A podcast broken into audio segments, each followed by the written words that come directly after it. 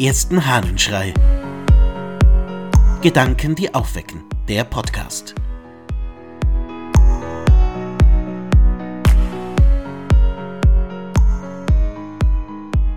Raum für die Seele.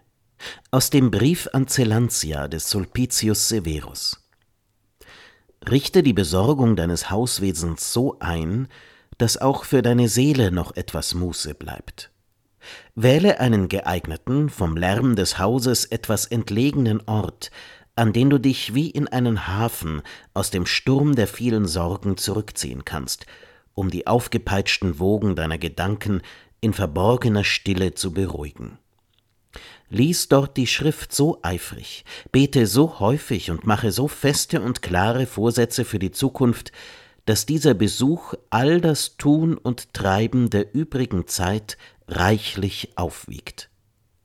Das sage ich dir nicht, um dich von den Deinigen fernzuhalten, sondern damit du dort lernst und nachdenkst, wie du dich zu ihnen verhalten sollst.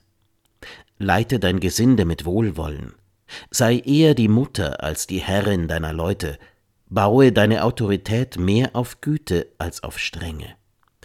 Treuer und dankbarer ist der Gehorsam des Liebenden als der des Fürchtenden. Was Sulpicius Severus, der Celantia, in der Antike rät, ist, glaube ich, ein Rat, der auch heute noch sehr, sehr, sehr wichtig ist.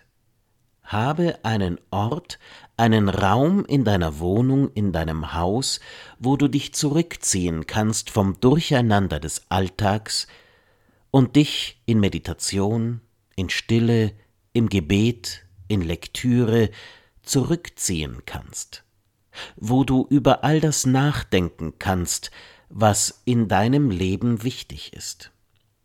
Hast du solch einen Ort? Gibt es bei dir in deinem Haus, in deiner Wohnung, in deiner Familie einen geschützten Ort, wo du dich wirklich zurückziehen kannst, wo du mal ungestört bist und wo du ganz bei dir und deinen Gedanken sein kannst? Wir sind immer mehr außerhalb von uns, ständig mit anderem beschäftigt, in sozialen Netzwerken immer nur draußen, bei anderen, aber ganz selten bei uns und erst recht ganz selten im Gebet. Aber genau das führt dazu, dass wir uns von uns selbst entfremden, dass die Fragen, die uns eigentlich bedrängen sollten und die geklärt werden müssen, keinen Raum finden. Und Raum ist da, so finde ich, fast wörtlich zu verstehen. Wir brauchen einen Raum, einen Ort, an dem wir ungestört sein können, wo Stille sein darf, nachdenken, weiterdenken und tiefer denken. Der Raum kann in der Wohnung sein, aber genauso gut draußen, kann im Garten sein oder wo auch immer.